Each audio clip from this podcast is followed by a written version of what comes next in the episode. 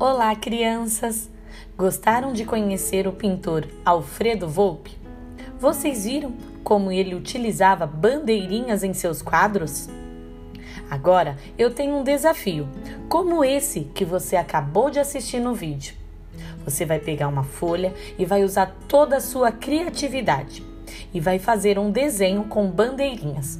Você pode fazer colagem, você pode desenhar as bandeirinhas e você pode pintar com lápis ou tinta guache.